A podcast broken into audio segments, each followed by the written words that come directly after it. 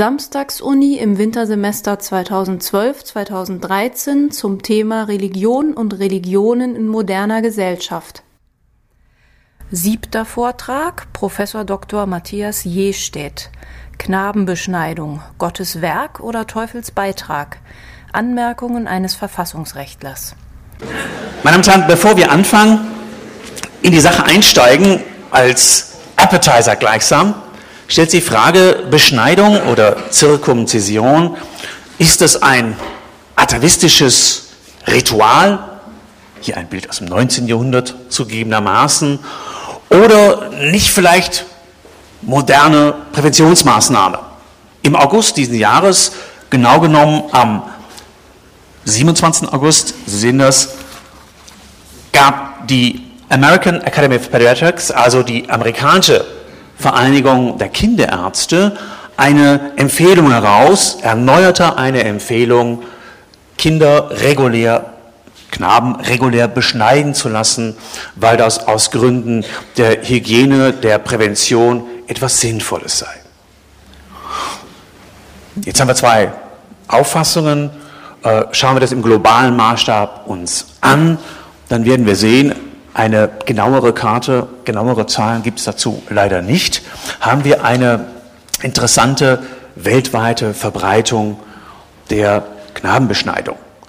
Die Verbreitung, die Zahlen sind leider sehr ungenau, wenn Sie sehen, hier sind in einem Block zusammengefügt 20 bis 80 Prozent, naja, etwas ungeschickt vielleicht, so, so eine Größenordnung zu wählen, sehen die dunklen Flecken, insbesondere in der islamisch geprägten Welt, in der jüdisch geprägten Welt, da ist nicht viel auf der Karte zu zeigen, und in der angloamerikanischen Welt, in der englischsprachigen Welt. Dort haben wir auch eine relativ große Verbreitung derzeit in den USA. Man schätzt, circa 55 Prozent der männlichen Bevölkerung ist dort beschnitten.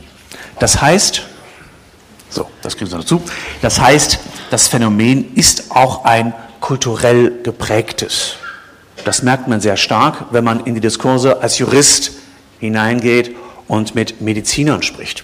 Es kommt darauf an, mit welchem kulturellen Horizont diese Mediziner, diese Kinderpsychiater reden, dann werden sie eher in die Richtung der amerikanischen pädiatrischen Gesellschaft neigen und das empfehlen oder aber die deutschen Kinderärzte haben von einer Empfehlung abgesehen. Abgesehen heißt, sie haben nicht die gegenteilige Empfehlung gegeben. Sie haben also nicht empfohlen, es nicht vorzunehmen. Ich möchte mit Ihnen heute die juristische, im Kern verfassungsjuristische Hintergrundausleuchtung vornehmen. Dazu habe ich mir gedacht, vielleicht folgende Gliederung vorschlagen zu dürfen. Erstens, wir schauen ganz kurz ins Strafrecht hinein, denn dort nimmt die ganze Geschichte ihren Ausgang. Wir haben gerade gehört, das Landgericht Köln das war eine kleine Strafkammer, hatte unter strafrechtlichen Auspizien die Beschneidung zu thematisieren. Dann, wir schauen die Geschichte vom Ende her an. Was ist jetzt herausgekommen? Der neue Beschneidungsparagraf, das ist Paragraph 1631d des bürgerlichen Gesetzbuches, des BGB.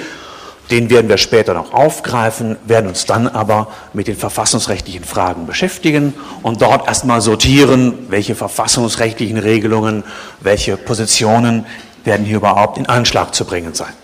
Die werden wir im Einzelnen durchdeklinieren, anfangend mit der Religionsfreiheit über die körperliche, das Grundrecht auf körperliche Unversehrtheit des Kindes bis hin zum Elternrecht oder vielleicht genauer gesagt der Elternverantwortung. Dort wird dann wohl der Großteil der Musik spielen. Daher werden wir uns dort auch mit den beiden Themen beschäftigen müssen. Kindeswohl in Kindeswohlgefährdung und eben der zentralen, für unsere Frage zentralen ähm, äh, Fragestellung, ob eben die Knabenbeschneidung, die Beschneidung an Jungen äh, als sich als Kindeswohlgefährdung darstellen lässt. Ganz zum Schluss greifen wir uns nochmal den 1631d des bürgerlichen Gesetzbuches und versuchen eine vorläufige Wertung, vielleicht eine vorläufige Bewertung, was ist daran gelungen und was ist daran vielleicht weniger gelungen. Kommen wir zum ersten Schritt, zur strafrechtlichen Ausgangslage. Zunächst einmal stellt sich die Frage, ob es sich bei der Beschneidung um eine Körperverletzung handelt. Eine Körperverletzung im Sinne von 223 des Strafgesetzbuches. Das ist der Fall, wenn drei Voraussetzungen vorliegen. Erstens, der Tatbestand verwirklicht ist, also jemanden den Körper eines anderen verletzt hat. Zweitens, diese Handlung auch rechtswidrig ist, insbesondere keine Rechtfertigungsgründe vorliegen. Und drittens, dass auch schuldhaft geschehen ist. Worüber wir uns unterhalten, ist nicht die Frage des Tatbestandes der Körperverletzung so wie jede medizinische Heilbehandlung, die invasiv ist, in den Körper eingreift, eine Körperverletzung tatbestandlich darstellt, Ärzte hören das nicht gerne, ist aber eher eine juristische Konstruktionsfrage, stellt auch die Beschneidung unzweifelhaft eine Körperverletzung tatbestandlicher Natur dar. Die ist auch gewollt, also insoweit der Vorsatz ist auch gegeben, denn der Arzt will just den Schnitt vornehmen, den er vornimmt. Oder der Mohel, der Beschneider, wie auch immer. Fraglich ist also nicht die Tatbestandsmäßigkeit der Körperverletzung, sondern die Frage der Rechtswidrigkeit. Diese Rechtswidrigkeit kann entfallen bei Rechtfertigungsgründen wie Nothilfe, Notwehr und Notstand. Das kommt hier alles nicht in Betracht. Interessant ist vielmehr die Frage der Einwilligung. Wenn derjenige, um dessen Rechtsgut es geht, dessen Körper, dessen körperliche Unversehrtheit es geht, einwilligt, entfällt die Rechtswidrigkeit. Das ist der klassische Fall, dass der Patient aufgeklärt in die ärztliche Behandlung einwilligt. Damit entfällt die Rechtswidrigkeit der tatbestandlichen Körperverletzung und damit sind alle strafrechtlichen Überlegungen zu Ende. Das für die Mediziner. Ja? Okay. Hier ist die Frage, wie schaut es aus mit der Einwilligung? Und hier stellt sich eben das Problem der Knabenbeschneidung, nicht der Beschneidung des erwachsenen Mannes. Wie schaut es nämlich aus das Kind kann nicht im strafrechtlichen Sinne relevant Einwilligung, insbesondere nicht jene Kinder, die wir besonders im Blick haben, nämlich Kinder am siebten, achten, zehnten, zwölften Lebenstag nach der Geburt. Dort finden nämlich die meisten Beschneidungen statt. Also, eine Einwilligung kann nicht vom Kind kommen, versteht sich von selbst, eine rechtlich wirksame Einwilligung. Frage also, können Dritte einwilligen, insbesondere die Eltern. Und an dem Punkt werden wir uns aufhalten, denn hier spielen die Grundrechte eine Rolle. Letztlich löst sich der Fall in den Grundrechten. Sie sehen, das ist also die Verknüpfung von Strafrecht und Grundrechten über das Element der Einwilligung, hier die Einwilligung für einen Dritten oder die Einwilligung seitens einen Dritten für das Kind.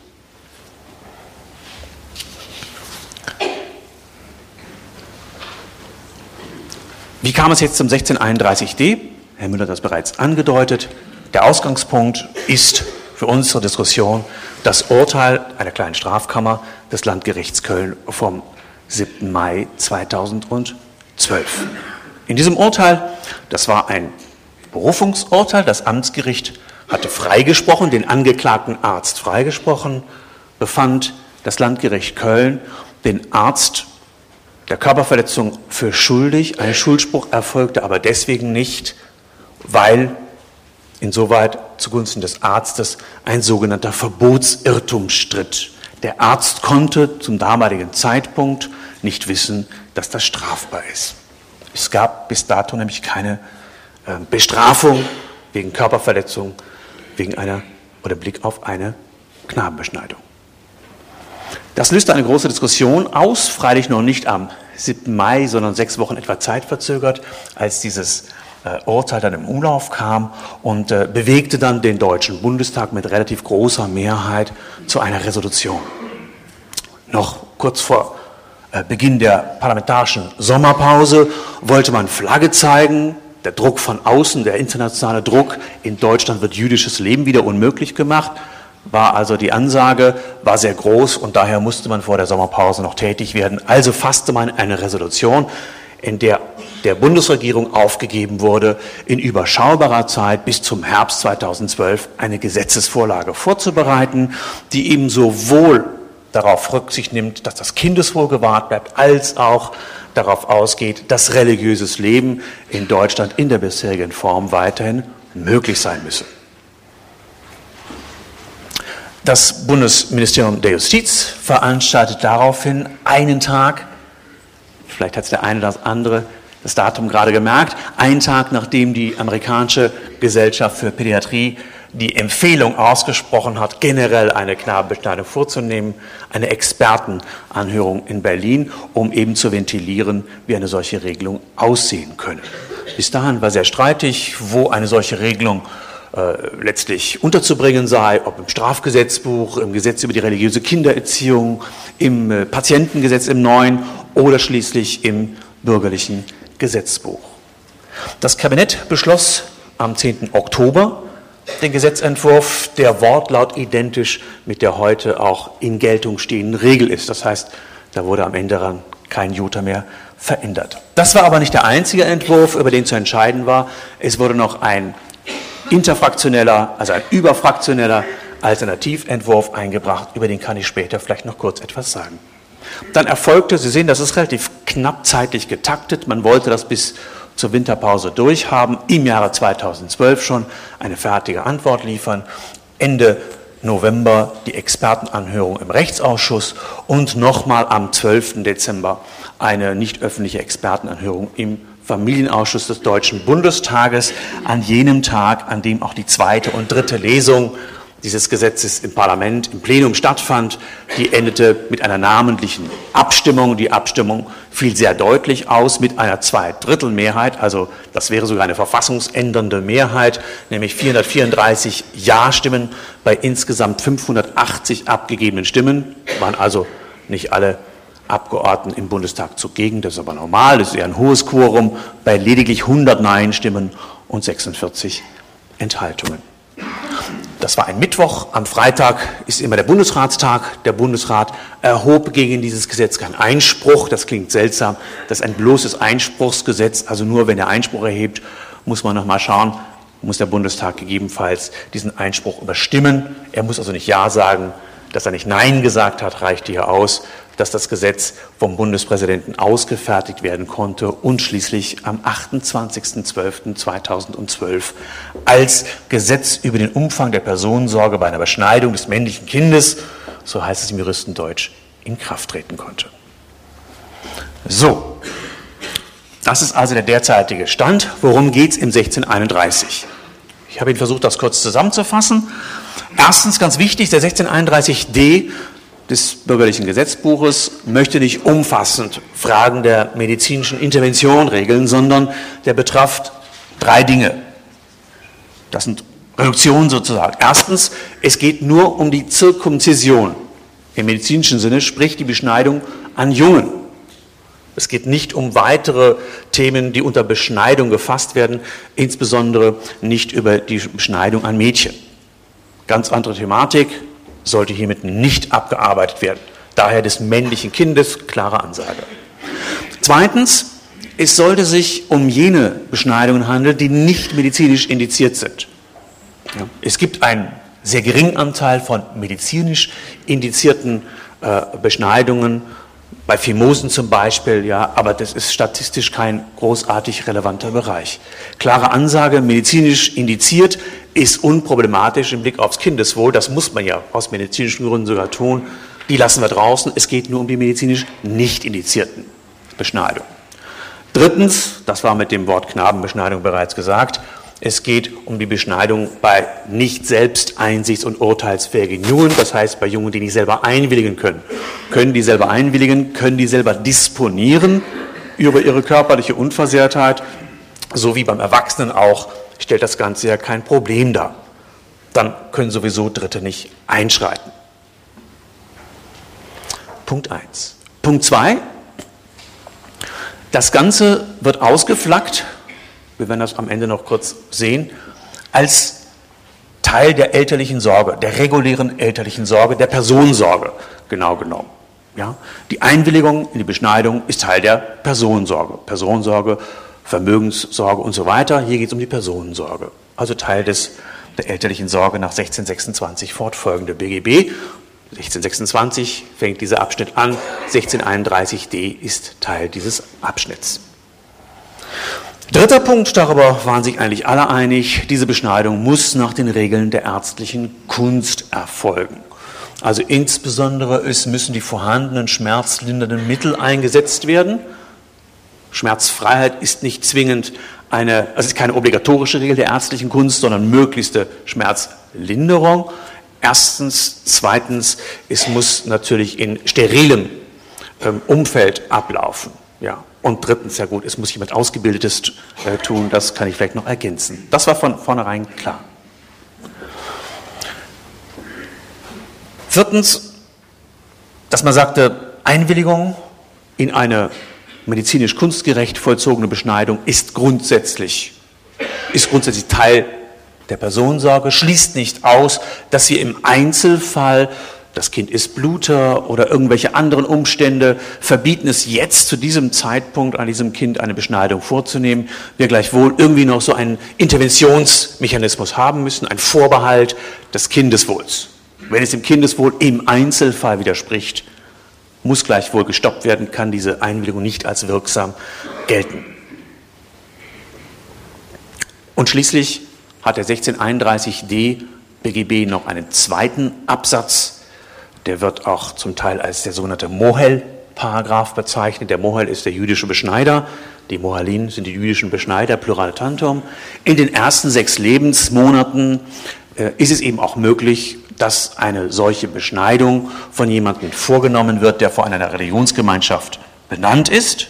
Erstens. Zweitens, eine entsprechende äh, Befähigung und Ausbildung aufweist. Und drittens, und das ist vielleicht fast das Wichtigste, eine Beschneidung ebenfalls nur nach den Regeln des Absatzes 1 vornehmen darf, sprich nach den Regeln der ärztlichen Kunst. Das heißt, es gibt keinen Rabatt, keinen medizinischen Rabatt, wenn ein Mohel eine Beschneidung vornimmt.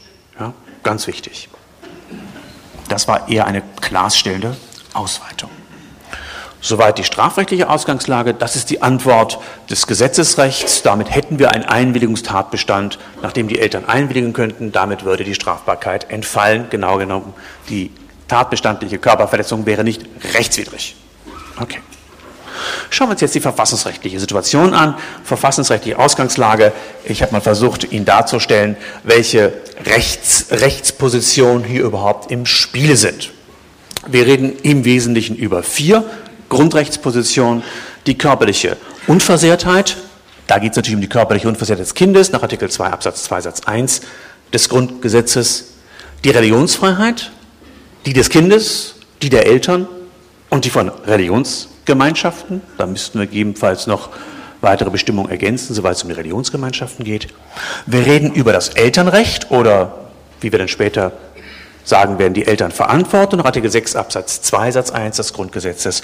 Und schließlich kann man auch denken, relativ vernachlässigt in der Diskussion, das allgemeine Persönlichkeitsrecht des Kindes nach Artikel 2 Absatz 1 in Verbindung mit der Menschenwürde aus Artikel 1 Absatz 1 des Grundgesetzes. Das sind also die vier Verfassungsrechtspositionen, die hier in Bezug zueinander zu setzen sind. Die Diskussion, so zum Beispiel auch in Expertenanhörungen im BMJ, startete als reguläre grundrechtsdogmatische Diskussion. Man sah sofort, mh, die können in Kollision treten, wie werden wir diese Kollision auflösen? Entscheiden wir eher zugunsten der Unversehrtheit, körperlichen Unversehrtheit des Kindes oder der Religionsfreiheit der Eltern bzw. Elternrechts oder der Religionsfreiheit der Religionsgemeinschaften. Also was zunächst die Vorstellung war, war, wir haben es hier mit einer regulären grundrechtlichen Kollisionssituation zu tun, wie also grundrechtliche Ansprüche unter verschiedenen Anspruchstellern, unterschiedlichen Prätendenten zu verteilen sind. Also bot sich an, das reguläre, die Studenten unter Ihnen kennen das jetzt, das reguläre Grundrechtsdreieck hier aufzuziehen. Dieses Grundrechtsdreieck äh, sieht wie folgt aus. Wir haben einen Störer und wir haben ein Opfer. Der Störer greift in die fremde Rechtssphäre über. Sie sehen schon, wo die Geschichte hingeht. Das Opfer wendet sich an den Staat und sagt, Staat, misch dich bitte zu meinen Gunsten ein. Meine Freiheit, meine Rechtsposition wird beeinträchtigt. Man spricht hier von der, vom Grundrecht als Schutzpflicht des Staates. Also Eingriffstitel, Eingriffspflicht sogar des Staates zugunsten der Freiheit eines Einzelnen.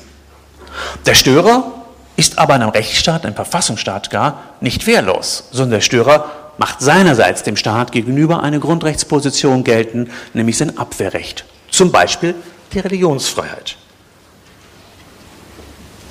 Der will das kommunizieren, Staat, misch dich nicht ein, dich raus. das Grundrecht als staatliches Abwehrrecht, als staatsgerichtetes Abwehrrecht. Ja. Frage, passt dieses Grundrechtsdreieck für das Kind oder den Jugendlichen auf der einen Seite als Opfer und für die Eltern und wohl auch die Religionsgemeinschaften als Störer auf der anderen Seite? Ich möchte die nächsten paar Minuten versuchen darzulegen, dass aus meiner Sicht dieses Grundrechtsdreieck unpassend ist freilich immer als Diskursfolie dient. Ja, jetzt hat man nämlich, wenn Sie etwa den Strafrechtler und Rechtssuchen äh, Reinhard Merkel hören, könnten Sie hier wunderbar die Gegensetzung aufmachen.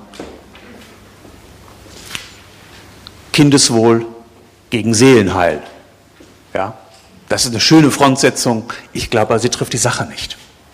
Daher lassen Sie uns direkt in die Grundrechtsposition, äh, die Überlegungen zu den Grundrechtspositionen einsteigen und beginnen mit der Religionsfreiheit. These, die ich Ihnen präsentieren möchte und kurz begründen möchte, die Religionsfreiheit hilft uns hier überhaupt nicht weiter. Noch einmal, es geht darum, ob die Einwilligung in die Körperverletzung eines Dritten vom Träger der Religionsfreiheit gegeben werden kann, unter Berufung auf seine Religionsfreiheit. Und ich denke, die Religionsfreiheit spielt hier hinein, wir können später noch darüber reden, aber richtet nichts Entscheidendes aus. Warum nicht? Der entscheidende Grund, denke ich, ist, die Religionsfreiheit ist ein Selbstbestimmungsrecht. Wie nahezu alle Freiheitsrechte sind selbst, ist ein Selbstbestimmungsrecht. Die Bestimmung über das eigene Selbstverständnis, die eigene Positionierung zur Religion oder Weltanschauung. Die Religionsfreiheit gibt grundsätzlich kein Recht über die Ausgestaltung der Umwelt, über das Leben Dritter, über deren Selbstbestimmung. Denn die sind ihrerseits Selbstbestimmungsträgerinnen und Träger. Also, soweit es meine eigene Religionsausübung, meine eigene Religions, mein eigenen Glauben, mein eigenes Bekenntnis betrifft, kann ich die Religionsfreiheit für mich geltend machen. Im Übrigen werde ich am Ende wahrscheinlich scheitern. Für diejenigen, die unter Ihnen, die juristisch beschlagen sind, sei hinzugefügt. Man kann das zweifach konstruieren. Man kann sagen, das zählt schon nicht zum Schutzbereich. Das würde ich für eine zweifelhafte Konstruktion halten, kann man aber darüber reden. Auf jeden Fall wird die Religionsfreiheit immer den Kürzeren ziehen in einer Kollisionslage, wo nämlich andere ihr Selbstbestimmungsrecht, zum Beispiel aus Religionsfreiheit, aus der körperlichen Unversehrtheit oder was auch immer allgemeines Persönlichkeitsrecht geltend machen. Und diese Aussage gilt gleichermaßen für die Eltern als Dritte wie für die Religionsgemeinschaften als Dritte. Damit wäre ich, was die Religionsgemeinschaften angeht, fast schon am Ende meines Vortrags angelangt. An dieser Stelle scheiden sie gleichsam als diejenigen aus, die als Einwilligungsberechtigte in Betracht kommen. Noch einmal, Religionsfreiheit ist kein Drittbestimmungsrecht, zumindest im Ergebnis kein Drittbestimmungsrecht. Wenden wir uns jetzt der anderen Position zu, nämlich dem Grundrecht auf körperliche Unversehrtheit des Kindes. Auch dort eine vielleicht im Ausgangspunkt irritierende These. Die schöne Kollision, die wir auflösen wollen, möglichst mit viel kulturkämpferischem äh, Beiklang, liegt nicht vor. Eine Kollision liegt deswegen nicht vor, weil sich nicht das Elternrecht gegen die körperliche Unversehrtheit des Kindes ausspielen lässt. Ausgangspunkt, das ist, glaube ich, wichtig zu sehen, die körperliche Unversehrtheit ist nicht als solche geschützt, der Körper, sondern es geht auch hier wiederum um die Selbstbestimmung über den Körper. Also das Grundrecht auf körperliche Unversehrtheit ist ein körperbezogenes psychisches, auf die psychische und die physische Integrität bezogenes Selbstbestimmungsrecht. Dazu kommen wir gleich, soweit das Kind selbst nicht selbstbestimmungsfähig ist, helfen die Eltern dort aus. Das wird gleich unsere weiteren Überlegungen bestimmen. Das heißt, soweit die Eltern sich im Rahmen ihrer Elternverantwortung halten, üben sie das Grundrecht des Kindes aus. Sie sind gleichsam Grundrechtsausüber gleichsam für das Kind. Das heißt, sie beeinträchtigen das nicht. Das heißt zugleich, die staatliche Schutzpflicht zugunsten des Kindes aktualisiert sich überhaupt nicht. Denn aus Sicht des Staates wird das Grundrecht wahrgenommen und nicht beeinträchtigt. Es fehlt der Störer, es fehlt der Dritte, der das Grundrecht beeinträchtigen könnte. Soweit die Eltern sich außerhalb ihres Elternrechts bewegen, das heißt das Kindeswohl beeinträchtigen, haben wir zwar der Sache nach eine Kollision vorliegen, die geht aber immer zulasten der Eltern aus. Das heißt, da setzt das Kind sich sowieso immer durch. Kindeswohl beeinträchtigende Maßnahmen, damit können die Eltern niemals durchkommen. Also auch insoweit im Ergebnis brauchen wir nicht von einer Kollisionslage zu reden, die wir durch intrikate, schwierige Abwägungen auflösen müssten. Daher die These, leicht vereinfacht, eine Kollision liegt nicht vor. Wir haben es hier mit einer Scheinkollision zu tun. Das Problem löst sich mit anderen Worten nicht in der Religionsfreiheit, löst sich nicht bei der körperlichen Unversehrtheit, sondern löst sich beim Elternrecht. Ganz kurz auf die These 2, die elterliche Freiheitshilfe für das Kind. Das möchte ich Ihnen gerne mit folgendem Schema darstellen. Es ist immer schwierig, das zu visualisieren, aber vielleicht gelingt das so. Wir haben also das Kind, das dem Staat gegenüber seine Grundrechte wahrnehmen möchte als Grundrechte habe ich Ihnen jetzt mal aufgelistet, die hier in Betracht kommen, nämlich von unten nach oben die Religionsfreiheit, das, das allgemeine Persönlichkeitsrecht und schließlich die körperliche Unversehrtheit. So. Warum sind das alles nur Strichelinien? Weil ich Ihnen damit anzeigen möchte, das Kind selbst kann seine Selbstbestimmung in dem Alter noch nicht wahrnehmen, kann mit anderen Worten seine Grundrechte dem Staat gegenüber nicht wahrnehmen. Das Kind ist insoweit wehrlos. Grundrechte sind staatsgerichtete Rechte. Damit das Kind nicht wehrlos bleiben muss, hat das Grundgesetz die Eltern eingesetzt. Die Eltern, die gleichsam für das Kind über Artikel 6 Absatz 2 Satz 1, also die Elternverantwortung, die Kindesrechte wahrnimmt. Paul Kirchhoff hat dafür den schönen Begriff, aus meiner Sicht schönen Begriff der Freiheitshilfe geprägt. Also, wir haben es mit anderen Worten bei der Elternverantwortung mit einer Freiheitshilfe der Eltern zugunsten des Kindes zu tun. Okay.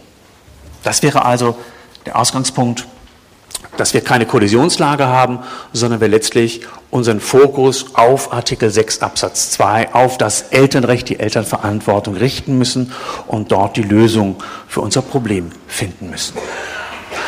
Als kleiner Auftrag dafür, das mache ich ganz kurz, das Elternrecht ist ein seltsames Recht, ein ungewöhnliches Recht, ist ein Solitär unter den Grundrechten des Grundgesetzes, schon dadurch, dass wir dort Elternrecht und Elternpflicht gemeinsam verbunden haben. Das Bundesverfassungsgericht spricht, ich denke sehr anschaulich, von der Elternverantwortung.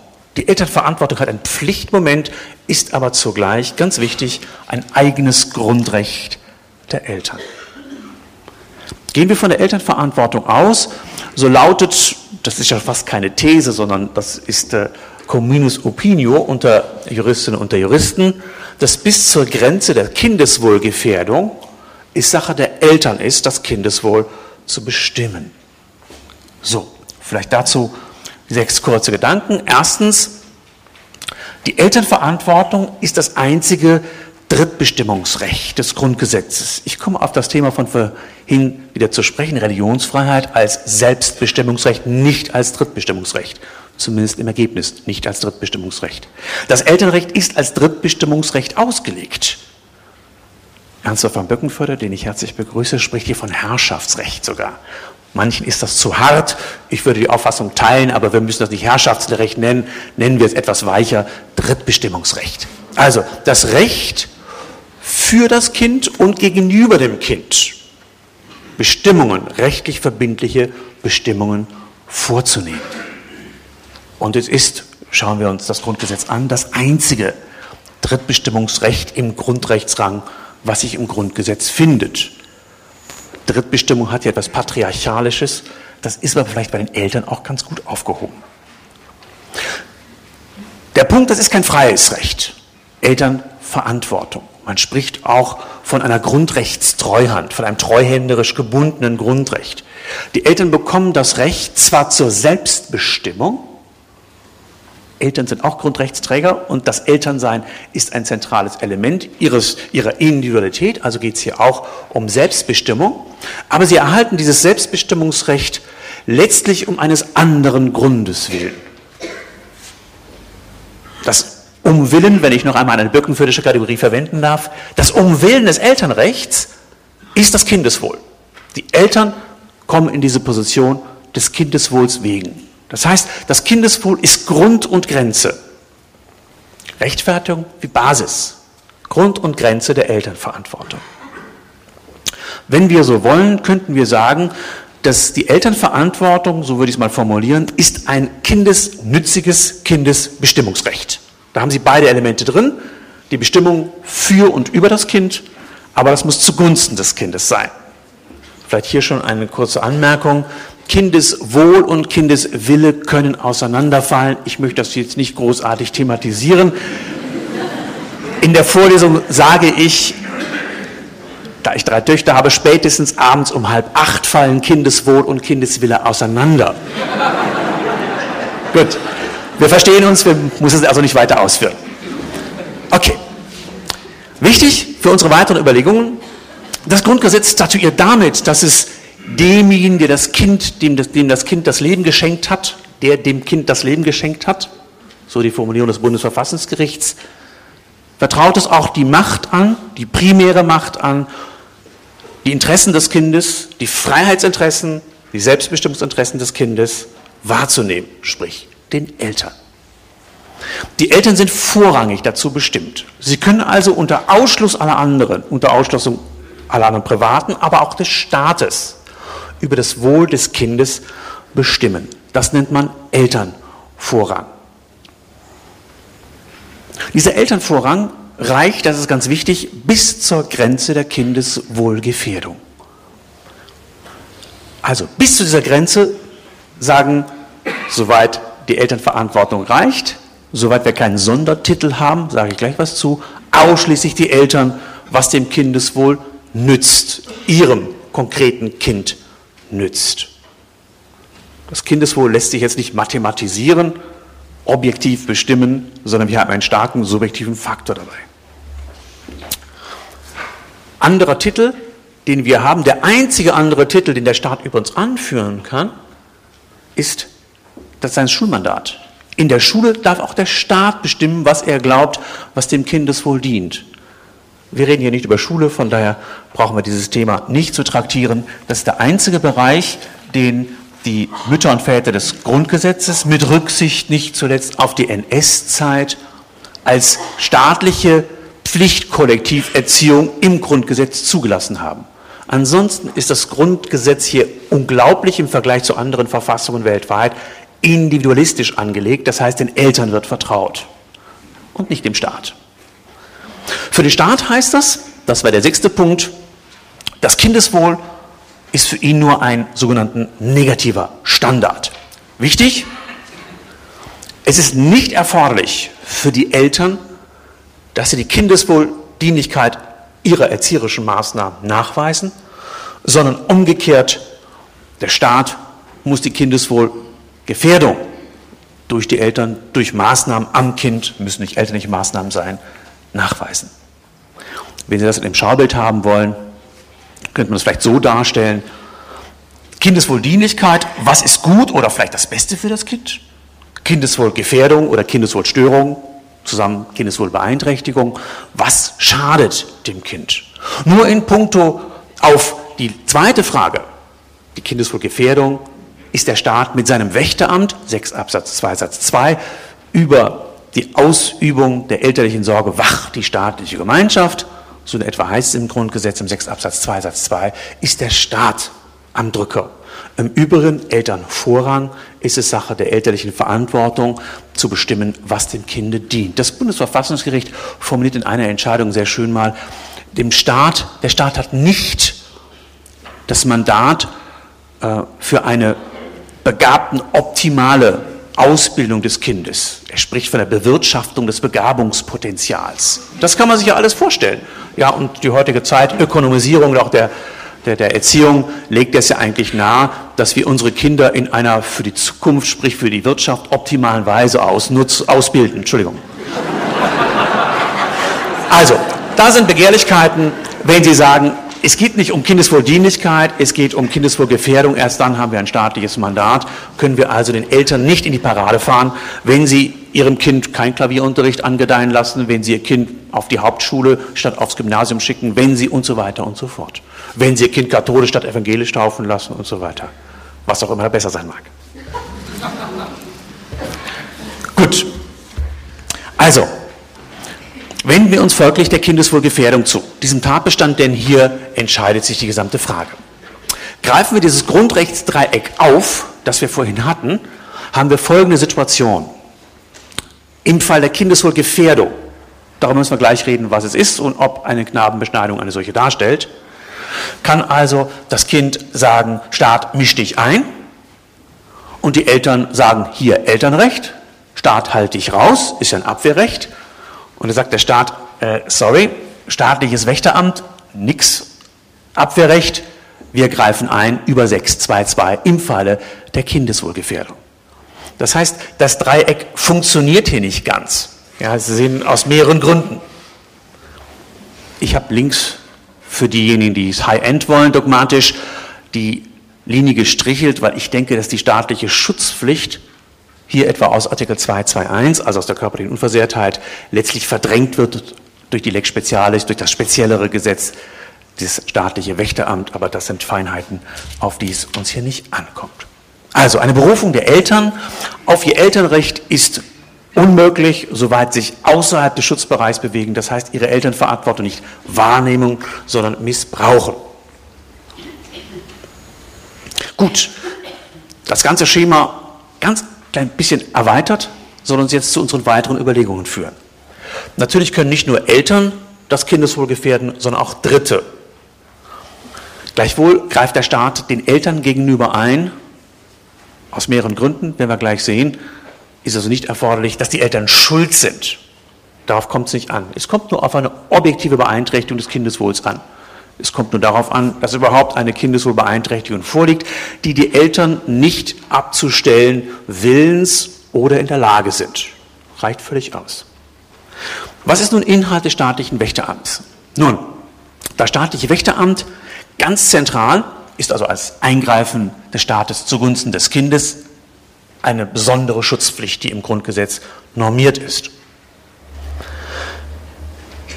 Wichtig, worauf ist sie gerichtet? Sie ist darauf gerichtet, den Eltern Vorrang wiederherzustellen. Die Eltern wieder in die Position zu versetzen, ihre Elternverantwortung wahrnehmen zu können. Das heißt, vorrangig ist ein Schutz des Kindes herzustellen mit den Eltern. Nur wenn das nicht geht, drängt der Staat die Eltern beiseite oder verpflichtet sie zu gewissen Dingen ähm, und schützt das Kind notfalls ohne oder sogar gegen die Eltern. Im allerschlimmsten Falle nimmt er das Kind aus der Familie heraus. Artikel 6 Absatz 3 ist dort eine Spezialbestimmung. Das wäre der grausamste Fall, dass Eltern und Kind überhaupt getrennt werden und der Staat das Kind in staatliche Obhut nimmt oder aber in weitere Obhut gibt, zum Beispiel bei einer Pflegefamilie. Das ist also die Zweistufigkeit, beziehungsweise, wenn Sie das als eigene Stufe betrachten, das ist ja nun ein Unterfall der zweiten Stufe, dreistufig sogar. Okay. Jetzt ist an der Zeit, dass wir uns der Kindeswohlgefährdung zuwenden. Was ist eigentlich eine Kindeswohlgefährdung? Was können wir mit dem Begriff des Kindeswohls anfangen? Ausgangspunkt, die Bestimmung des Kindeswohls, die Bestimmung dessen, was Kindeswohl dienlich ist, obliegt den Eltern. Haben wir verstanden. Wo aber ist die Grenze von der Kindeswohldienlichkeit zur Kindeswohlgefährdung zu ziehen? Also, was können wir mit diesem implementierungsbedürftigen, konkretisierungsbedürftigen Begriff des Kindeswohls anfangen? Ist er jetzt der elterlichen Willkür ausgeliefert? Können die sagen, all das, was ich anordne, ist per se, weil ich es anordne, kindeswohldienlich? Ja wohl kaum. Daher gehen wir nochmal auf den Grund zurück. Ich denke nämlich, wir können, auch wenn wir keine schöne, vollständige Definition des Kindeswohls geben können, doch wenn auch auf relativ abstraktem, hohen abstraktem Niveau, doch Leitlinien geben für die Bestimmung des Kindeswohls, beziehungsweise dann umgekehrt für die Bestimmung dessen, was kindeswohl gefährdend ist. Noch einmal zurück. Warum gibt es so etwas wie ein Elternrecht? Abgesehen davon, dass Eltern sich gerne selbst bestimmen, auch in ihrer Elternposition, ist es Freiheitshilfe für das Kind. Das heißt, hier wird eigentlich der Personencharakter des Kindes ernst genommen. Hier wird das Individuum des Kindes ernst genommen. Hier wird letztlich die Würde des Kindes ernst genommen. Das Kindeswohl ist nichts anderes aus meiner Sicht als die, ich formuliere jetzt mal, kindbezogene Adaption der Menschenwürde. Ist die Menschenwürde in der spezifischen Gestalt für das Kind. Worum geht es? Es geht darum, das sagt das Bundesverfassungsgericht in meinen Augen vollkommen zutreffend, es spricht hier davon, dass das Kind letztlich dieser Freiheitshilfe bedarf in seiner Entwicklung. Es kann sich noch nicht selbst bestimmen, soll das aber eines Tages können. Soll Menschenbild des Grundgesetzes am Ende eine selbstbestimmte und gemeinschaftsverantwortliche Persönlichkeit werden können soll zu einer solchen reifen und als eine solche reifen. Können wir ruhig beides sagen. Das ist ja ein Prozess. Das ist letztlich Menschenbild des Grundgesetzes. Das ist die Folie, auf der wir die Menschenwürde interpretieren, wenn wir hier über das Kind reden. Kindeswohl ist also Kindeswohl letztlich das, die Menschenwürde für das Kind in ihrer besonderen Ausprägung, die also die Hilfsbedürftigkeit des Kindes, die mangelnde Selbstbestimmungsfähigkeit, insoweit reflektiert. Sprich, Kindeswohlgefährdung ist dann gegeben, ich ergänze freilich erst dann gegeben, wenn und solange eine solche Störung oder, was auch ausreicht, eine Gefährdung dieser Entwicklung als und zu einer selbstbestimmten und gemeinschaftsverantwortlichen Persönlichkeit zu besorgen ist. Der Bundesgerichtshof formuliert in ständiger Rechtsprechung zum Paragraphen 1666 BGB. Da geht es um den Entzug der elterlichen Sorge im Falle der Kindeswohlbeeinträchtigung. Sagt, eine Kindeswohlgefährdung ist eine gegenwärtige, in einem solchen Maße vorhandene Gefahr, dass sich bei der weiteren Entwicklung eine erhebliche Schädigung mit ziemlicher Sicherheit voraussehen lässt. Kindeswohlgefährdung ist also ein, ein hohen Maßstab gebunden. Sie wissen jetzt auch schon längst warum, weil Kindeswohlgefährdung letztlich eine Kompetenzentscheidung zwischen Eltern und Staat ist. Das Kind ist außen vor, um das Kind geht es immer, sowohl den Eltern als auch dem Staat. Wir fragen also, bei wem ist das Kindeswohl besser aufgehoben? Das Grundgesetz hat die Entscheidung zugunsten der Eltern, des Vorrangs der Eltern getroffen. Der Staat gibt diese äh, Menschenwürde, Beziehung aber letztlich nicht vollständig aus der Hand, sondern er bleibt als Ausfallbürger sozusagen noch in der Reserve, wenn nämlich die Eltern irgendwie ihrer Verantwortung nicht gerecht werden.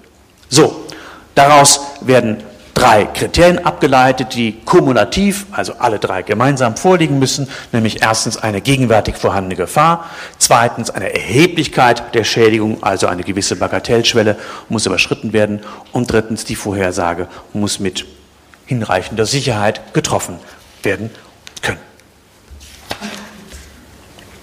Bevor wir uns jetzt fast schon abschließend anschauen, wie schaut es jetzt aus, Kindeswohlgefährdung im Blick auf die äh, Beschneidung von Knaben, denke ich, sind zwei wichtige Weichenstellungen für das staatliche Wächteramt noch zu treffen. Erstens, das haben wir der Sache nach schon gesagt, der Staat muss darlegen, dass eine Kindeswohlgefährdung gegeben ist oder droht. Eine Kindeswohlgefährdung gegeben ist, schon eine Kindeswohlbeeinträchtigung gegeben ist oder droht, so eine Störung eingetreten ist oder eine Gefährdung droht. Die Eltern müssen nicht die Abwesenheit der Kindeswohlgefährdung darlegen, also sie müssen nicht die Kindeswohldienlichkeit sozusagen ähm, beweisen, in Anführungszeichen beweisen. Es geht hier nicht um Beweisfragen im engeren Sinne, aber Sie wissen, was gemeint ist. Kann der Staat dieser Rechtfertigungslast nicht nachkommen, gelingt die Eingriffsrechtfertigung nicht, denn er greift in das Elternrecht ein. 6.2 Satz 2 Wächteramt, 6.2 Satz 1 Elternrecht der Staat ist subsidiär, also nachrangig zu den Eltern, nur in der Kindeswohlbestimmungsmacht drin. Er wird eingreifen in den Vorrang des Elternrechts, das muss er rechtfertigen können, das kann er nur, wenn er sagt, es liegt eine Kindeswohlgefährdung vor. Zweiter Punkt, wir müssen schauen, wie will der Staat denn reagieren? Will der Staat über Einzelmaßnahmen reagieren? Zum Beispiel die Intervention des Familiengerichts, die Intervention des Jugendamtes, die Intervention des Jugendamtes zum Beispiel auf Veranlassung eines Kinderarztes hin? Oder möchte man den Sack ein für alle Mal äh, schließen und eine gesetzliche generelle Regelung treffen, eine allgemeine Regelung treffen, das ist unstatthaft oder in dem Maße ist das unstatthaft. Je nachdem, wie geregelt werden soll, ist, sind die Anforderungen an die Eingriffsrechtfertigung unterschiedlich zu bemessen, unterschiedlich zu kalibrieren. Im ersten Fall reicht es aus, dass Sie Wahrscheinlichkeiten haben für dieses konkrete Kind. Im zweiten Fall, bei einer, beim generellen Verbot, müssen Sie auch generalisierbare Aussagen treffen können. Das ist typischerweise so oder vielleicht sogar immer so, dass gewisse Gefahren eintreten und sich realisieren. Das spielt jetzt für uns eine Rolle, spielt für uns eine Rolle im Blick auf die gesetzliche Regelung, also Variante 2 ähm, beim zweiten Punkt, nämlich eine abstrakt generelle Regelung im Wege des Gesetzes. Dazu möchte ich Ihnen einige Gedanken jetzt vortragen. Frage also, stellt die Knabenbeschneidung eine Kindeswohlbeeinträchtigung dar in einer generalisierbaren Form, dass wir es auch abstrakt generell durch Gesetz grundsätzlich allgemein verbieten lassen können. Erster Gesichtspunkt. Soweit eine fachgerechte Aufklärung stattgefunden hat, medizinischer Art, müssen wir wohl davon ausgehen, dass die Einwilligung der Eltern grundsätzlich in Ordnung ist. Die Eltern mögen in ihrer Person noch einen weiteren Einwilligungsmangel haben, eine unerkannte Schwachsinnigkeit oder weiß ich etwas, ja, das kann immer vorliegen, aber wir reden jetzt über generalisierbare Faktoren. Wenn die Eltern aufgeklärt worden sind, können die im Rahmen ihrer Selbstbestimmungsmöglichkeiten auch darüber eine rechtlich wirksame äh, Äußerung abgeben, ob sie einwilligen oder nicht einwilligen. Zweiter Punkt. Soweit die Beschneidung fachgerecht, sprich nach den Regeln der medizinischen Standards ausgeführt wird, gibt es ich rede hier von Dingen, von denen ich nur bedingt was verstehe, denn hier geht es nicht um juristische Fragestellungen, sondern um medizinische Fragestellungen, gibt es, sagen die Mediziner, keine besonderen medizinischen Risiken. Es gibt die medizinischen Risiken, die jeder Eingriff mit sich bringt, aber keine besonderen medizinischen Risiken. Nebenbei hier da vielleicht einflechten lassen, ähm, die Mediziner sagen, so bis zum 12., 14. Tag sehen sie eigentlich grundsätzlich davon ab, bei einem Kleinstkind, bei einem Neugeborenen äh, eine Anästhesie vorzunehmen, sprich eine Narkose, gar noch eine Vollnarkose vorzunehmen, da sie Risiken viel größer sind als die, die Schmerzlinderung, die dadurch erfolgt. Man nimmt also, man greift zu anderen schmerzlindernden Mitteln, Salben und ähnlichen Dingen. Gut. Damit bin ich bei der Schmerzlinderung. Soweit die fachgerecht durchgeführt wird, können wir von einer generell erheblichen Schädigungen wohl nicht ausgehen. Wichtig vielleicht auch hier der Rückbezug. Wir reden eigentlich über zwei Dinge. Tatsächlich. Im Tatsächlichen. Erstens den Akt der Beschneidung. Zweitens die mittlere, die, die, die Folgen in der mittleren und längeren Perspektive. Wir reden hier über das Kindeswohl. Kindeswohl ist nochmal diese Entwicklung als und zum selbstbestimmten und gemeinschaftsfähigen Individuum. Es geht also nicht darum, ob das kurzfristig für eine Minute oder eine Stunde wehtut, per se würden wir sicherlich noch nicht von einer Kindeswohlgefährdung als solches ausgehen, sondern es geht darum, ob Entwicklungsschädigungen insbesondere zu besorgen sind. Natürlich geht es auch darum, dem Kind nicht erforderlich Schmerzen zu ersparen, das ist ganz klar, aber vielleicht gerät das ein bisschen aus dem Blick, dass es hier nicht um die Schmerzlinderung per se geht. So ist zum Beispiel in 1631 Absatz 2 des bürgerlichen Gesetzbuches, sehr spät eingefügt, das Gewaltverbot in der Erziehung für die Eltern äh, festgeschrieben worden. Da geht es typischerweise um die Ohrfeige. Frage, darf man mit Ohrfeige erziehen? Der Punkt war nicht, dass eine Ohrfeige wehtut. Das kommt hinzu. Der Punkt war, eine Ohrfeige ist entwürdigend das entwürdigt das Kind. Sozusagen der Knacks ist nicht der Schmerzknacks, sondern der Knacks ist ein psychischer Knacks. Und der wirkt weiter. Ja, darum geht es. Das sagt der 1631 Absatz 2 im zweiten Satz auch sehr schön. Oder andere entwürdigende Maßnahmen. Ja, die sind also verboten. Es geht hier wirklich um Gewalt als, als, als Medium der Entwürdigung des Kindes. Kindeswohlwidrigkeit, ja, Würde des Kindes. Okay. Gut. Also, bei der fachgerechten Schmerzung, das mag wehtun. Vieles tut weh. Ähm, zum Beispiel unter dem Gesichtspunkt der Schmerzen dürfte wahrscheinlich eine medizinisch nicht indizierte ähm, Geradestellung des Kiefers, die aus ästhetischen Gründen aber vielleicht, damit das Kind nicht gehänselt wird, äh, doch irgendwie angezeigt ist oder das Anliegen ähm, sogenannter Segelohren, das sind so die Beispiele, die normalerweise kommen, dürfte unter dem Gesichtspunkt des Schmerzes wahrscheinlich deutlich höher einzustufen sein als eine Zirkumzision. Das ist der, sozusagen der Bereich, die unmittelbare Vornahme der Handlung. Jetzt gehen wir auf die Folgewirkungen. Die Folgewirkungen, hier wird es interessant, das ist natürlich sozusagen der Punkt, an dem sich fast schon alles entscheidet. Gibt es posttraumatische Störungen? Also gibt es den, nicht juristisch, nicht medizinisch bezeichnet, den Knacks, den seelischen Knacks? Und da muss man eben sagen, derzeit liegen keine wissenschaftlich belastbaren Aussagen vor, die hier ein Ja zuließen. Es gibt keine Untersuchung dazu, beziehungsweise weil es Untersuchungen gibt, kommen die nicht zu einem verwertbaren Ergebnis. Es gibt immer Störungen, die mal auftreten, aber erstens ist es schwierig, die zurückzubeziehen auf den Umstand einer Beschneidung im Kleinst Kleinstkindalter. Zweitens, ähm, Sie erinnern sich an die Anfangsfolien bei einem Prozentsatz von circa 20 Prozent der männlichen Weltbevölkerung, die beschnitten ist. Über die Weltbevölkerung mal 7 Milliarden ansetzen, reden wir über 3,5, davon Fünftel, also 700 Millionen. Die Frauen unter Ihnen werden sagen, das ist noch zu niedrig gegriffen, der Anteil der Männer den Knacks hat. Aber jetzt, es geht um die Männer, den Knacks wegen der Beschneidung haben. Ja? Also das wird man, ist zumindest kontraintuitiv, ja? sage ich mal als Nichtmediziner, als Nichtpsychologe.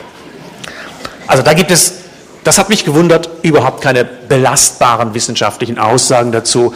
Das entsprechende, das leuchtet allerdings eher ein, es gibt keine Studien zur Störung des sexuellen Empfindens.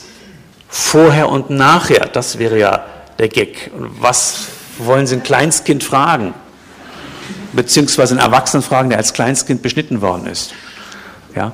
Also Sie können medizinische, ähm, medizinische Daten können Sie zusammentragen, ja? was dann die sexuelle Erregbarkeit und so weiter angeht, aber der Bezug zum Kindeswohl, zur Störung der Entwicklung als und zur selbstbestimmten und gemeinschaftsverantwortlichen Persönlichkeit wird sehr, sehr schwer fallen. Und den Nachweis muss der Staat führen, wie gesagt. Jetzt kommen wir schon fast zur CODA, zum Auslauf. Objektiv und subjektiv entwürdigende Zielsetzung. Was wir im Blick haben, ist insbesondere die Beschneidung bei Juden, die Beschneidung bei Muslimen und die Beschneidung in der englischsprachigen Welt aus Gründen der Prophylaxe.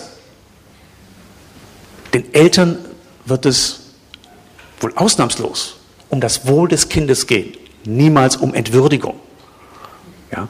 Und objektiv entwürdigende Gegebenheiten kann man dadurch abstellen, dass man, siehe oben, 1, 2, 3, die Eltern vernünftig aufklärt, das unter medizinisch vernünftigen ähm, Kautelen stattfinden lässt, von einem Arzt oder von jemandem, der sein Handwerk beherrscht und eine entsprechende Schmerzlinderung plus natürlich eine, ähm, eine Keimfreiheit etc. bei der Prozedur sicherstellt. Letzter Punkt, vielleicht als Gegenprobe. Schauen wir uns dieses Ergebnis an auf dem Hintergrund der Rechtsprechung in Fällen, in denen eine Kindeswohlgefährdung im Rahmen des 1666 BGB, ich hatte ihn vorhin angesprochen, angenommen worden ist, so müssen wir feststellen, das bleibt weit unterhalb der Schwelle dessen, bei denen Kindeswohlgefährdung angenommen worden ist. Ich führe noch zwei gesetzliche Bestimmungen an, die uns das auch erkennen lassen. Das ist immer ganz wichtig, dass man so ein bisschen Abgleich hat. Wann wird überhaupt eine Kindeswohlgefährdung angenommen? Paragraph 1631c. Wenn Sie aufgemerkt haben, werden Sie sehen, das ist die Vorgängerbestimmung oder die Bestimmung, die exakt vor 1631d steht. Da steht drin, dass es ein Verbot gibt, in eine Sterilisierung einzuwilligen. sowohl seitens des Kindes als auch seitens der Eltern. Aber dass eine Sterilisierung eine Kindeswohlgefährdung darstellt, das heißt eine Beeinträchtigung des, der späteren Person, das glaube ich ist relativ leicht zu zeigen. Bei der Beschneidung haben wir es nicht mit auch nur annähernd ähnlichen Verhaltensweisen zu tun. Anderes Beispiel aus dem Gesetzesrecht, das Transplantationsgesetz verbietet die Einwilligung in eine Transplantation für noch nicht 18-Jährige. Und zwar für diese selbst als auch für deren Eltern. Also die äh, Organe herschenken vor dem 18. Lebensjahr, verbietet der Gesetzgeber. Da stellt er sich schützend vor das Kind und sagt, da kann auch nicht, da können auch nicht die Eltern einwilligen. Aber sind, da sind wir doch wohl in anderen Bereichen, da sind wir in anderen Intensitätsgraden. Okay. Gut. Kurzum zusammengefasst, ich denke, wenn wir uns anschauen, dass der Staat will er es grundsätzlich verbieten, gesetzlich also verbieten, wird er unter derzeitigen Bedingungen, ich sage bewusst derzeitig, ja, wird unter derzeitigen Bedingungen, unter Bedingungen der derzeitigen wissenschaftlichen Erkenntnisse seiner Rechtfertigungslast, es liegt grundsätzlich eine Kindeswohlgefährdung vor, daher kann ich es grundsätzlich ohne Rücksicht auf den Einzelfall verbieten, nicht Genüge leisten. Im Einzelfall, das Kind ist Bluter oder ähnliche Dinge, die hinzukommen mögen, wird das immer leisten können. Aber das ist nicht die gesetzliche Regel. Diese Interventionsmöglichkeit im Einzelfall besteht sowieso immer. Wenn wir uns also jetzt nochmal abschließend dem 1631 DBGB zu. Das ist der Auszug aus dem Bundesgesetzesblatt BGB 2012.1, Seite 2749. So schaut das aus. Gesetz über den Umfang der Personensorge bei einer Beschneidung des männlichen Kindes, Artikel 1, die Änderung des BGB, Artikel 2, das Inkrafttreten. Der Tag nach der Verkündung war also letztlich der 28.12.2012. Wenn wir jetzt was zu diesem Gesetz sagen sollen, vielleicht lesen wir es noch ganz kurz mal durch. Die Personensorge umfasst auch das Recht, in eine medizinisch nicht erforderliche Beschneidung des nicht einsichts- und urteilsfähigen männlichen Kindes einzuwilligen, wenn diese nach den Regeln der ärztlichen Kunst durchgeführt werden soll. Dies gilt nicht, also die Personensorge umfasst es dann nicht, wenn durch die Beschneidung auch unter Berücksichtigung ihres Zwecks das Kindeswohl gefährdet wird. Nicht schön formuliert, gemeint ist aber, wenn im Einzelfall noch eine Kindeswohl Gefährdung zu besorgen ist wegen der Besonderheiten des Einzelfalls. Absatz 2. In den ersten sechs Monaten nach der Geburt des Kindes dürfen auch von einer Religionsgesellschaft dazu vorgesehene Personen Beschneidungen gemäß Absatz 1 durchführen, wenn sie dafür besonders ausgebildet und, ohne Arzt zu sein, für die Durchführung der Beschneidung vergleichbar befähigt sind. Wenn ich nach dem Gesagten den Versuch einer Bewertung, einer ersten Bewertung dieses Gesetzes vornehmen sollte, würde ich positiver und negativer aufzählen, wobei die positiver überwiegen. Nämlich erstens, was mir gut gefällt, der Standort im Sorgerecht des BGB. Es geht in der Tat um die Frage, wie weit reicht die Personensorge. Es geht nicht um ein strafrechtliches Sonderproblem. Es geht nicht um ein, eine Frage des Patientenrechts. Das wäre das, der Rechts, die Rechtsposition des Kindes im Verhältnis zum Arzt. Es geht hier letztlich um das Bestimmungsrecht der Eltern. Es geht auch eigentlich nicht um eine Frage der religiösen Kindererziehung, das Gesetz der religiösen Kindererziehung. Nebenbei, irgendwie hängt das Ganze miteinander zusammen. Das Gesetz über die religiöse Kindererziehung aus dem Jahr 1921 ist erst spät beschlossen worden, hätte viel früher beschlossen werden sollen, weil man sich nicht darauf einigen konnte im konfessionell gespaltenen Deutschen Reich. Eigentlich hätte das 1896 mit den Regeln zum BGB, das zum 01.01.1900 in Kraft getreten ist, beschlossen werden sollen. Wo hätte diese Regeln gestanden? Die hätten hineinkommen sollen nach 1631 BGB. Sie sehen, wir sind just hier im Beritt. Das ist ein eigenes Gesetz geworden von 1921. Äh, das ist, glaube ich, der weniger geschickte Ort. Dazu sage ich aber gleich nochmal etwas. Also, es geht um die Frage, wie weit das elterliche Sorgerecht reicht. Das ist zutreffend insoweit hier im Gesetz zum Ausdruck gebracht. Es ist ein Kindeswohlvorbehalt normiert worden. Ob man den ausdrücklich hätte aufnehmen müssen, wohl nicht, denn der gilt sowieso im Kindschaftsrecht nach 1626 Absatz 2, 1627, 1631 2, Sie könnten noch 1666. Also das hätte es gar nicht gebraucht, aber äh, natürlich war die Angst irgendwie groß im Bundesjustizministerium, dass man eine Regelung macht, die, wenn man sie für sich nimmt, vielleicht nicht neben juristischen Laien sofort alle Fragen beantwortet. Also dort war man, was die Regulierung angeht, etwas äh, überobligationsmäßig unterwegs. Das kann ich politisch erklären, juristisch würde ich es gleich unter den Negativer nennen. Wichtig und vollkommen unstreitig war die Aufnahme der Bedingungen, dass die Vornahme eben nur unter Beachtung der Regeln der ärztlichen Kunst erfolgen soll. Wobei die Regeln der ärztlichen Kunst nicht nur Regeln sind, die Ärzte befolgen können, sondern das sind Standards, nach denen medizinische Eingriffe vorgenommen werden. Die können auch, das wurde von den Medizinern bestätigt und von, den, von der jüdischen Religionsgemeinschaft nicht bestritten, können auch die Mohels erfüllen, also die Mohalin erfüllen, so der Mohel oder die Mohalin erfüllen. Weitere Aussage vielleicht noch hinzu, dass es gibt Daten, die belegen, dass, das, äh, dass die Risiken, die sich letztlich realisierenden Risiken, also Störungen, die eintreten, nach Eingriffen nicht höher in der Tendenz sogar etwas niedriger liegen, wenn Mohalin die Beschneidung vornehmen, denn das ist das einzige Geschäft, das beherrscht perfekt, als wenn das Ärzte vornehmen. Besonders pittoresk fand ich die Vorstellung oder das Szenario des im jüdischen Krankenhaus in Berlin. Etwa 40 Prozent aller Beschneidungen Beschneidungen an muslimischen Kindern sind und der Oberarzt, der diese Beschneidung durchführt, ist ein katholischer Christ. Also da haben Sie wirklich Ökumene. Und die Aussage nochmal, soweit Sie eine Beschneidung durch äh, Moalin haben, bitte denken Sie nicht an Bilder, dass da irgendwelche äh, alte Männer in unsterilen Räumen das Blut bei Kindern absaugen. Solche Bilder werden auch gezeigt. Das hat mit Deutschland, mit der deutschen Wirklichkeit nichts zu tun. Muslime haben übrigens mit der Frage letztlich mit dem Absatz 2 auch wenig zu tun, da so waren die übereinstimmenden Aussagen, etwa seit 30 Jahren ist es muslimische Praxis in Deutschland, dass die muslimischen Eltern ihre Kinder zum Arzt bringen, zum niedergelassenen Arzt oder äh, ins Krankenhaus. Der Hintergrund, die Beschneidung für Muslime, da kommt es nur darauf an, dass die Beschneidung vorgenommen wird. Es ist irrelevant, wer die vornimmt und wie die vorgenommen wird. Für Juden ist das nicht ganz so. Für Juden haben sie eine Verbindung Einerseits von chirurgischem Akt, Arzt oder der dazu befähigte, und rituellem Akt. Das heißt, es müssen dazu bestimmte rituelle Formen eingenommen werden, es müssen bestimmte Gebete gesprochen werden.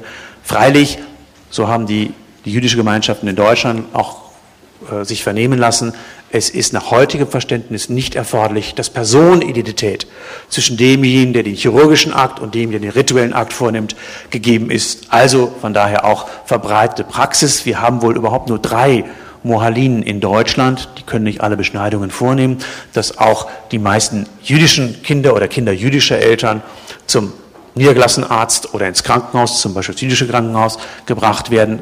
Ein regulär approbierter Arzt, der im Zweifel kein Jude sein wird, siehe Beispiel des Oberarztes im jüdischen Krankenhaus in Berlin, den chirurgischen Akt vornimmt und dabei ein Rabbi, der Vater oder der Onkel des Kindes typischerweise die rituellen Gebete spricht. Das ist also unproblematisch, das kann man in dieser Aufgabenteilung gleichsam auch aus Sicht des, der jüdischen Religionsgemeinschaften vornehmen. So, großer Vorzug der Regelung aus meiner Sicht, weil das war zunächst andiskutiert worden, es kommt nicht auf eine religiöse Motivation an. Und jetzt wissen Sie vielleicht auch, warum. Die Eltern müssen im Rahmen ihrer Elternverantwortung das Kindeswohl bestimmen. Das Kindeswohl hat viele Faktoren. Religiöse, nicht religiöse. Die Eltern können auch sagen, damit das Kind nicht gehänselt wird, werden die abstehenden Ohren durch einen chirurgischen Eingriff, ein viel größerer chirurgischer Eingriff als eine Beschneidung, dem Kind angelegt. Der Kindeswille ist immer dabei zu berücksichtigen, die Eltern müssen mit dem Kind sprechen. Für das Elternrecht gilt auch der schöne Satz, wachsendes Kindesrecht, weichendes Elternrecht. Also wir haben es mit einem, mit kommunizierenden Röhren zu tun. Natürlich, das Kindeswohl erfordert auch, dass die Kinder mit Heranwachsen, des, dass die Eltern mit Heranwachsen des Kindes dessen Willen, dessen Einsichtsfähigkeit zur Kenntnis nehmen und die eigene Entscheidung mit einstellen. Die elterliche Entscheidung wird dann immer weniger, reicht allerdings noch über das 18. Lebensjahr hinaus, freilich eher in der für Eltern unerfreulichen finanziellen Sorge für die Kinder. Gut, was ist negativ zu vermerken? Da will ich auch gern was sagen. Ich bin nicht sehr glücklich, dass es den Absatz 2 gibt. Dieses Mohel-Sonderrecht. Den hätte es nicht gebraucht.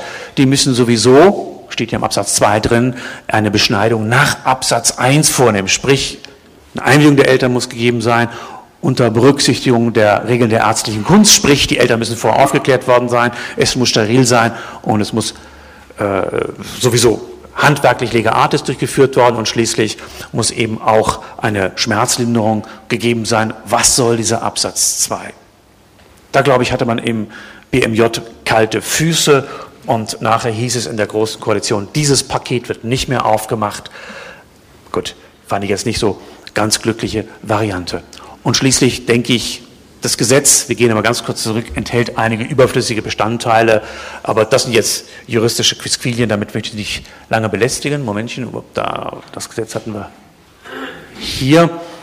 Ähm, zum Beispiel, warum sagt man in eine medizinisch nicht indizierte erforderliche Beschneidung? Warum beschränkt man es darauf? Schlechte Juristen, zum Beispiel Richter an kleinen Strafkammern in Köln, würden daraus lesen, aha, die medizinisch indizierte Beschneidung, in die kann man gar nicht einwilligen. Der Gesetzgeber sagen, die ist so problematisch, die brauchen wir gar nicht mitzuregeln. Aber sie brauchen auch für die eine Einwilligung. Also warum machen sie Sonderrecht?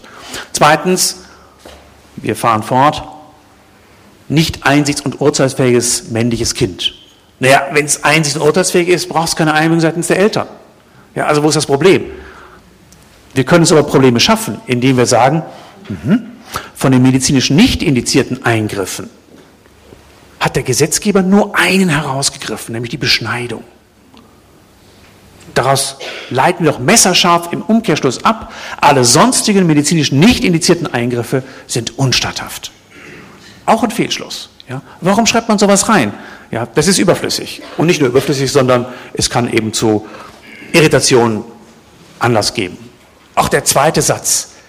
Und dies gilt nicht, wenn durch die Beschneidung das Kindeswohl gefährdet ist. Das ist selbstverständlich im Kindeswohlrecht. Ja, das ergibt sich, wie gesagt, 16, 16, 20, 2, 16, 31, 2, 16, 27, 16, 16 und so weiter. Brauchen Sie nicht. Ja, was sollen solche Formulierungen? Man hat das Gefühl, aha, auf das Kindeswohl hätten wir gar nicht bisher achten müssen. Gut, dass der Gesetzgeber uns daran erinnert. Das sind schlechte Gesetze. Ja, also auch in der Gesetzgebung gilt, das Nötige regeln Sie, aber mehr bitte nicht. Und Absatz 2 habe ich gerade schon gesagt, bin ich nicht mit glücklich. Da haben wir jetzt auf einmal doch religiöses Sonderrecht. Nebenbei äh, stellt sich sogar die Frage, wie ist es mit den Religionsgesellschaften? Stellen die Muslime eine Religionsgesellschaft dar?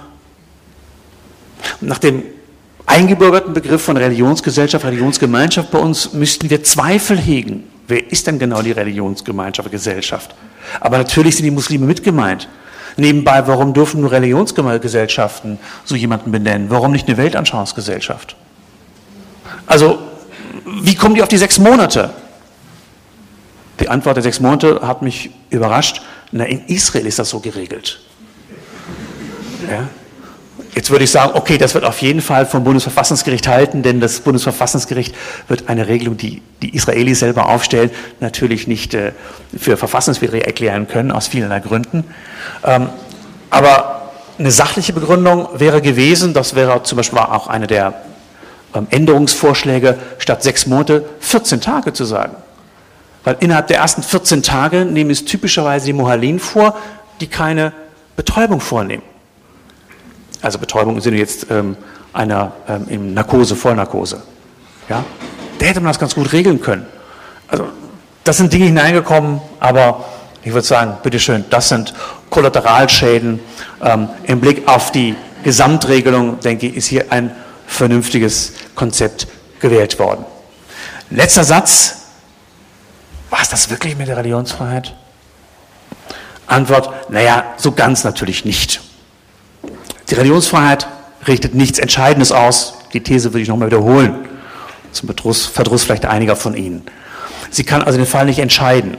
Aber die Religionsfreiheit spielt natürlich mit hinein. Sie spielt hinein als Indiz, ob die Eltern, die Eltern Verantwortung wahrgenommen haben oder ob sie kindeswohl gefährdend gehandelt haben. Als Indiz, als widerlegliches Indiz. Widerleglich, wir stellen uns vor, wir haben eine Religionsgesellschaft, die sagt, Mädchenbeschneidung ist zwingend, um den Bund mit Gott herzustellen. Was würden wir sagen? Das ist eine religiöse Begründung. Ja. Gleichwohl würden wir diesen Eltern in den Arm fallen, wenn wir sagen, hier hört die religiöse Bestimmungsfreiheit auf, wo die Menschenwürde des Kindes, das Kindeswohl beeinträchtigt wird. Hier würde der säkulare Staat einschreiten. Sie sehen also, die Religionsfreiheit kann uns ein bisschen helfen, aber die Religionsfreiheit entscheidet die Frage nicht. Entscheiden kann die Frage eben in unserem Kontext das einzige Drittbestimmungsrecht, das unsere Verfassung insoweit zwischen Privaten kennt, nämlich das Elternrecht. Ich danke dir für die Aufmerksamkeit.